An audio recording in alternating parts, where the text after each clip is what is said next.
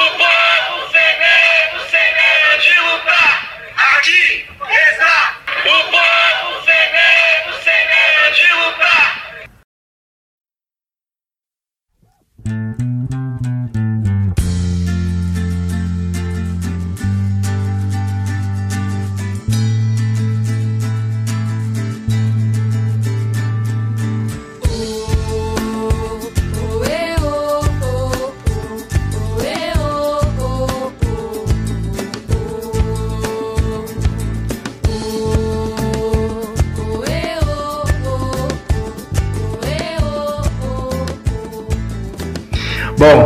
estamos aqui no lançamento do primeiro programa de podcast da Povo Sem Medo de Guarulhos.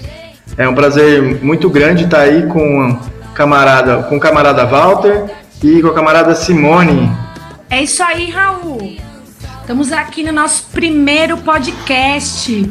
E claro, né, não podíamos deixar de também aproveitar esse momento em que todo mundo está buscando se comunicar cada vez mais e melhor, também abrir mais esse canal de construção de um outro mundo possível também a partir de um podcast.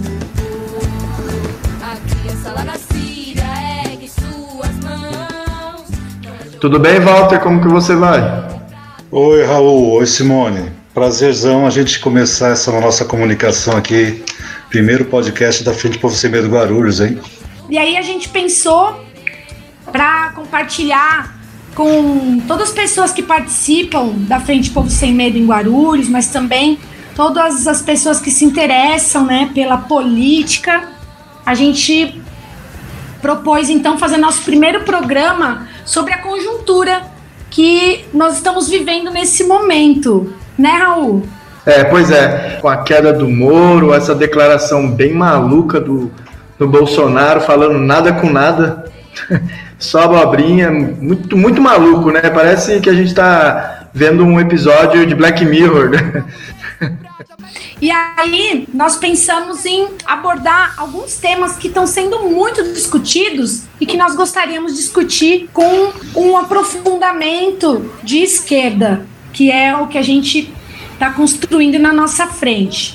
Então, o Walter ele vai conversar com algumas pessoas aqui. Nós vamos ter na pauta a pandemia do Covid-19, a crise política que está ocorrendo no Brasil, como o Raul acabou de falar.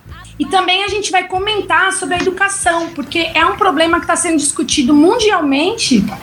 Como fica a educação formal considerando que as crianças não estão podendo frequentar a escola. Então, muitos debates em torno disso. Muito bem, Walter. Ajuda a gente nessa, nessa maratona informacional. Apesar de os trabalhadores estar tendo que enfrentar essa grande crise e tragédia da pandemia, é, o presidente da República, ao invés de dar segurança e atenção para o povo, arrumou mais uma crise política, né, Raul? E aí a gente vai conversar hoje sobre isso, inclusive entrevistar algumas pessoas, alguns militantes, dirigentes aqui da cidade. Importante a gente falar sobre todos esses temas que a Simone levantou aí. É, situação complicada para os trabalhadores e trabalhadoras, né? São os mais atingidos aí pela, pela crise, tanto crise econômica, crise política, né? A crise sanitária também com a pandemia. Então vamos conversar com a Osani aí, uma militante experiente da, da POSP, dos movimentos sociais. Osani, diz aí pra gente, você acha que essa crise política no governo Bolsonaro atrapalha o enfrentamento da pandemia?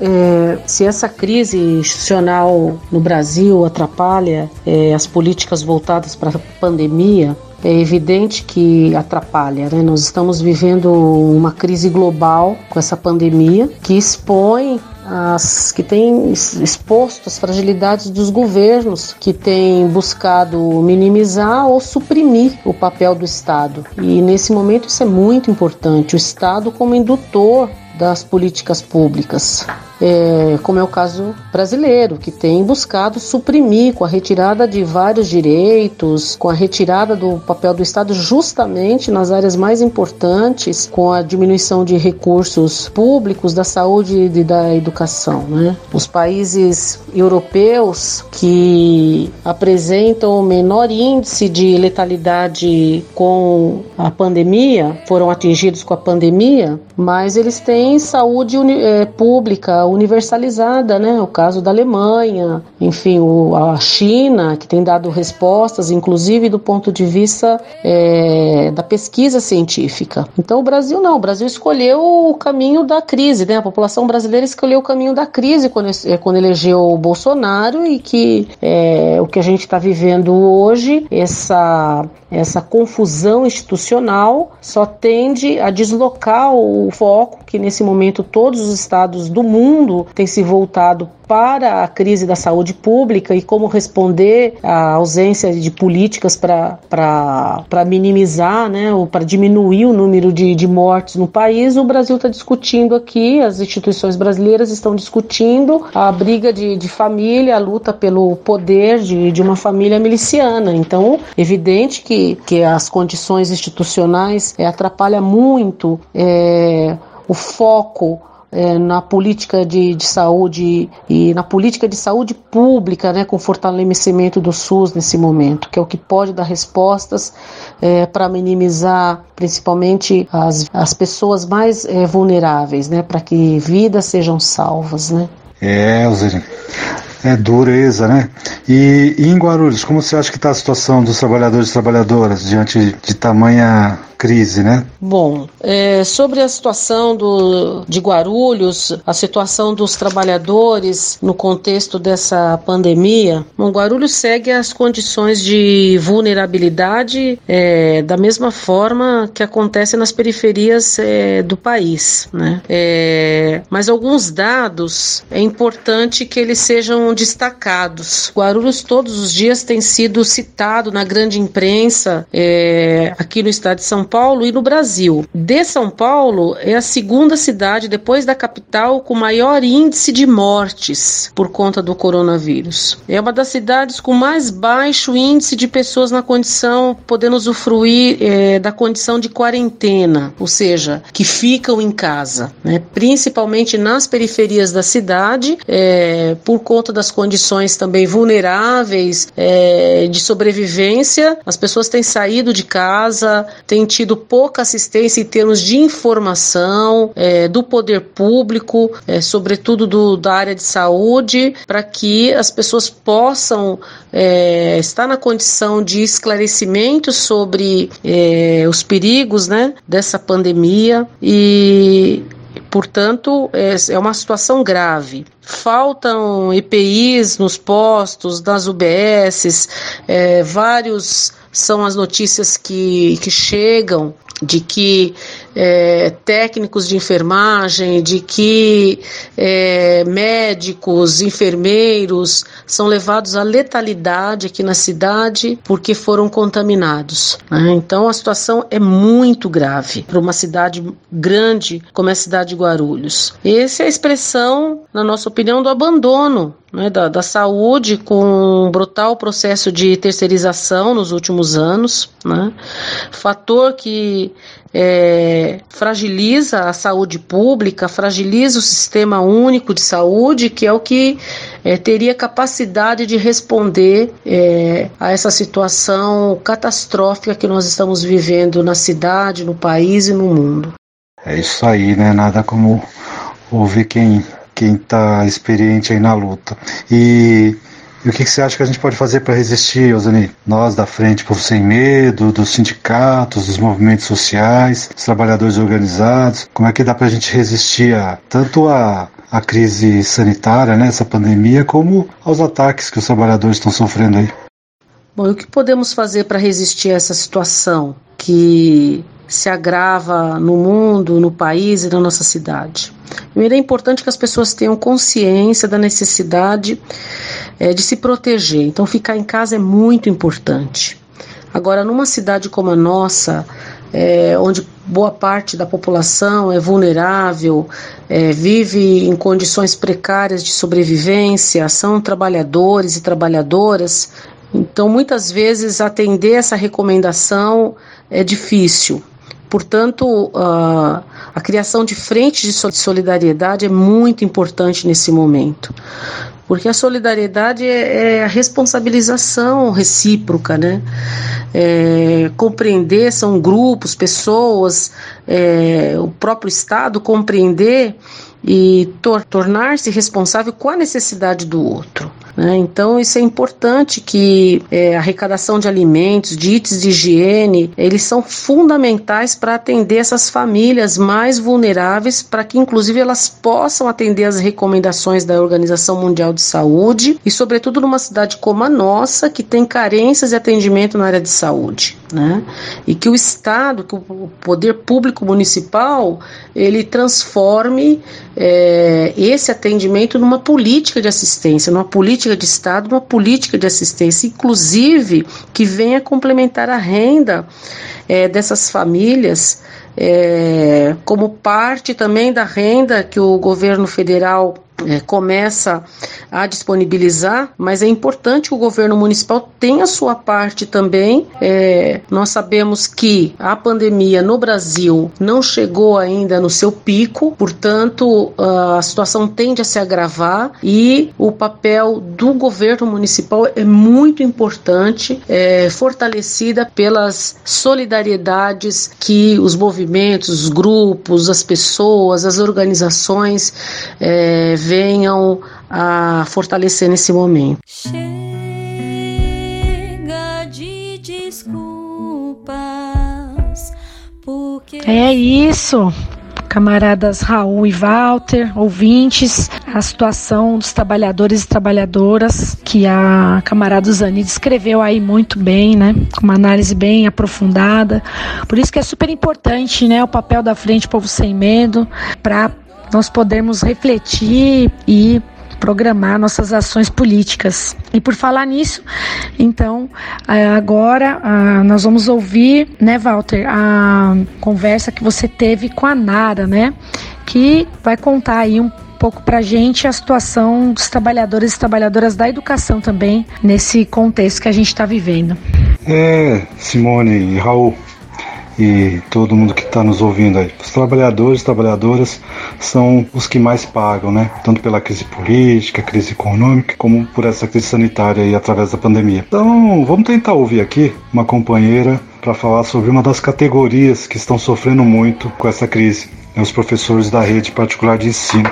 Vamos conversar aí com a Nara, Nara de Bel, que é diretora do Sindicato dos Profissionais Professores da Educação da Rede Privada em Guarulhos, o Simplo Guarulhos.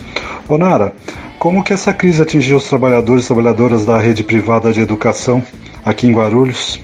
Nesse período de quarentena e de necessário isolamento social, há uma diversidade de ações por parte das escolas que tem atingido diretamente nossa categoria e que tem resultado também em cenários que vão desde a suspensão do contrato de trabalho até o sobretrabalho, causado pelo uso de plataformas de educação à distância. É, eu acho que é importante destacar aqui três medidas provisórias do governo Bolsonaro que têm atingido diretamente o trabalho docente nas escolas privadas. Uma uma delas é a MP 927, que autoriza, entre outras coisas, a antecipação da concessão de férias coletivas sem o pagamento do adicional de um terço. Esse pagamento acaba ficando para dezembro. A outra é a MP 936, que permite a redução da jornada de trabalho com proporcional redução de salários. E essa MP ela permite também a suspensão dos contratos de trabalho.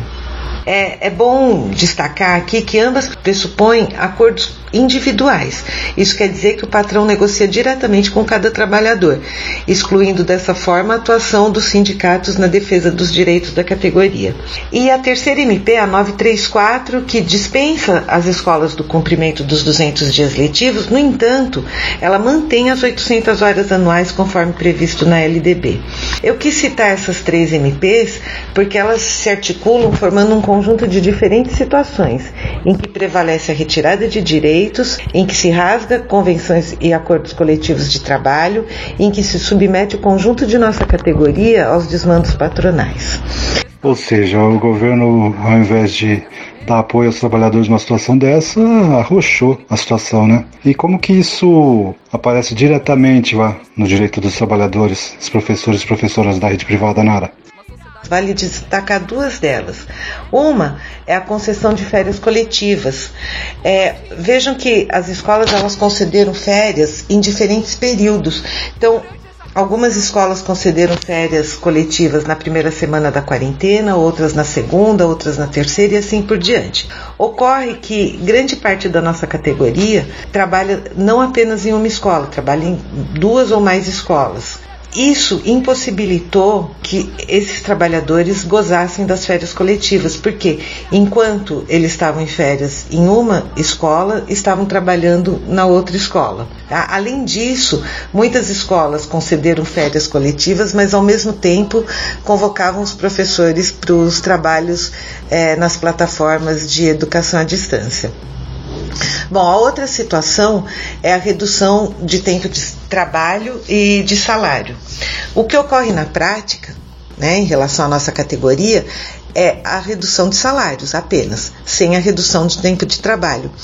Pois as plataformas de EAD, elas exigem muito mais tempo de dedicação dos professores, porque além das atividades que já fazem parte da, da nossa prática, né, como preparar aulas, corrigir provas, entre outras, também é necessário quando se, se usa essa, usam essas plataformas, também é necessário é, gravar aulas, postar nas plataformas, atender os alunos individualmente, é, a qualquer momento do dia, participar de chats, de grupos de WhatsApp e assim por diante.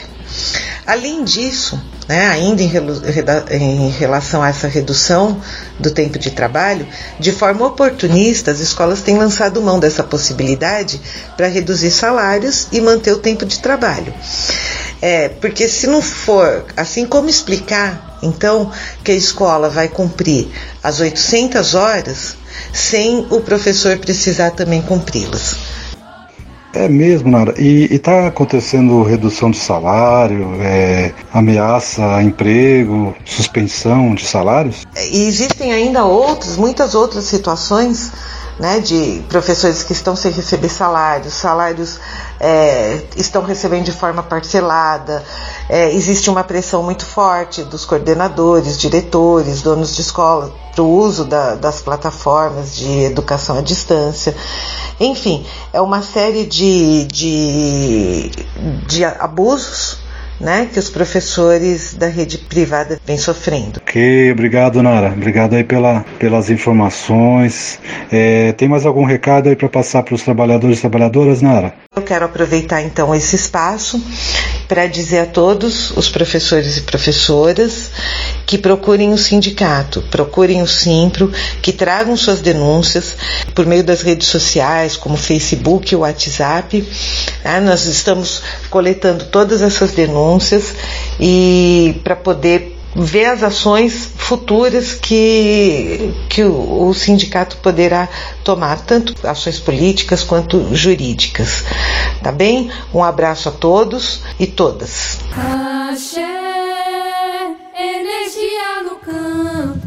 Então, Raul e Walter, viram como está a situação das professoras e professores?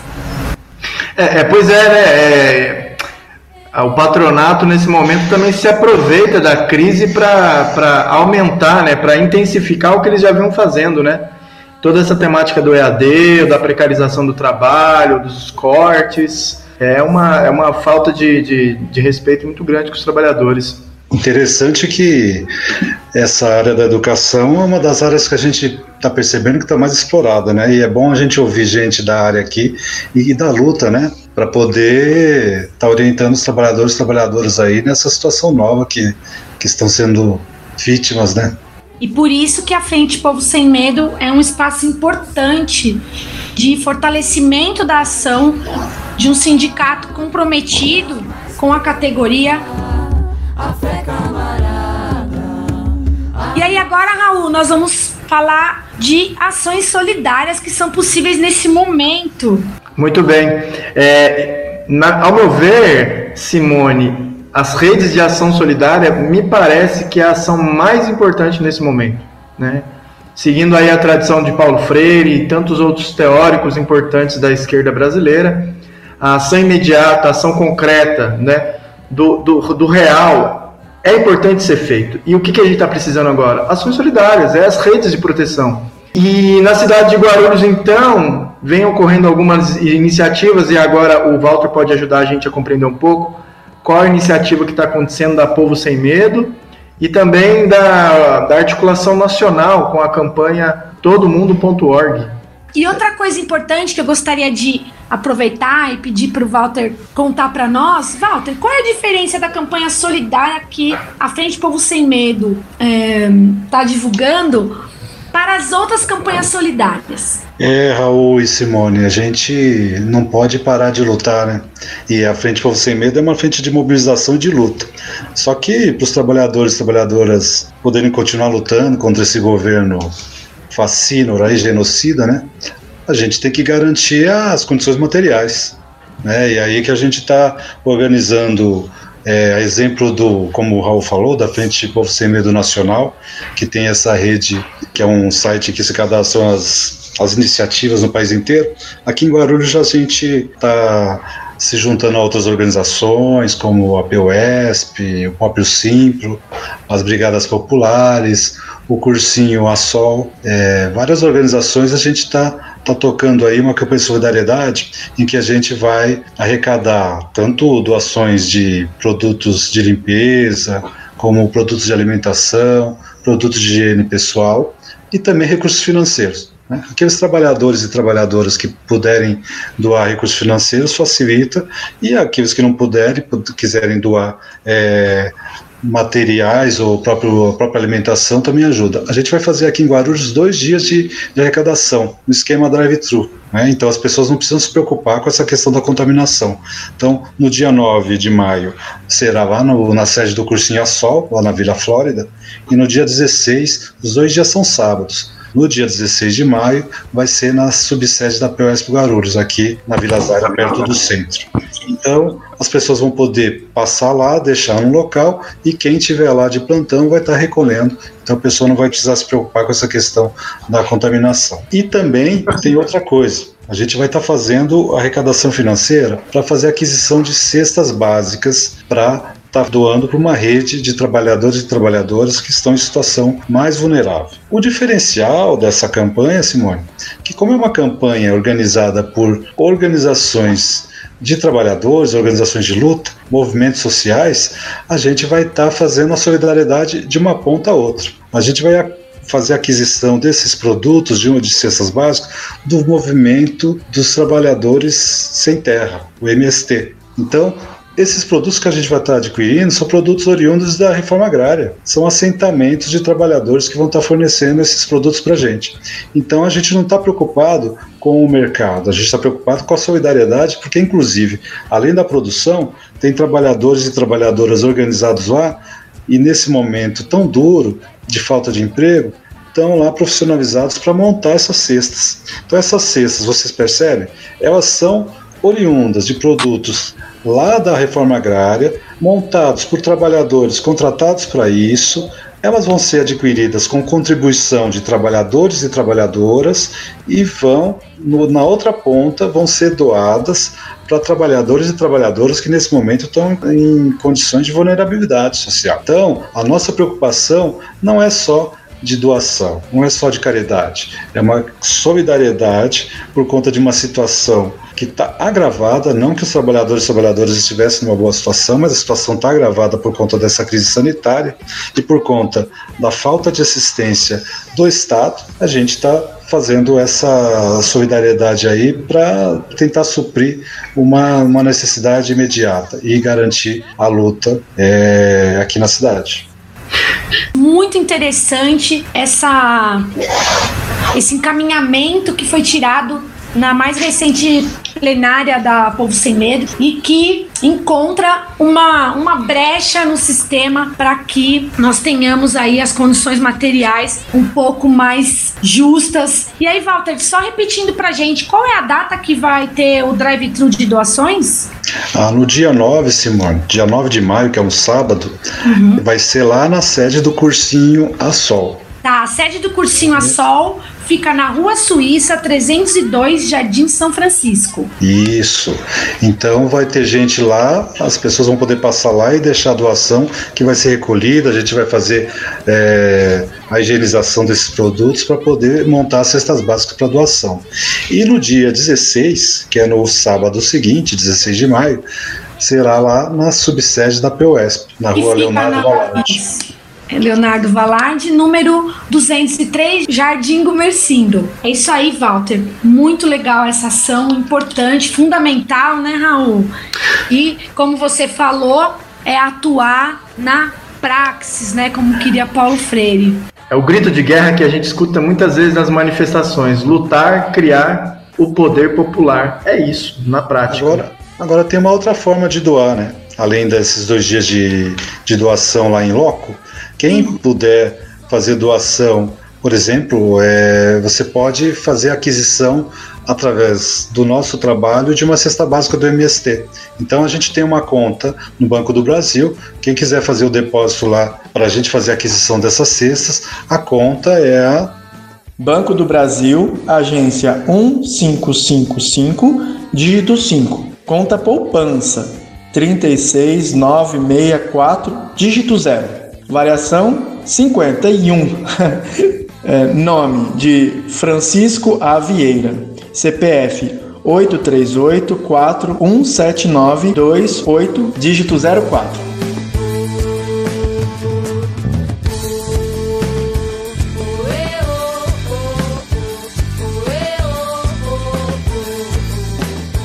É isso aí, Raul. Isso aí, então vamos finalizando esse primeiro episódio do podcast Povo Sem Medo Guarulhos.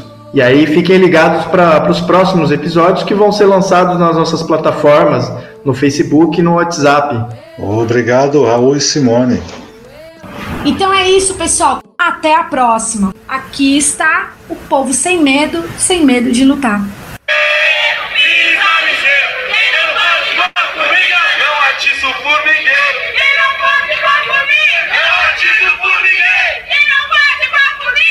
Não, a por ninguém.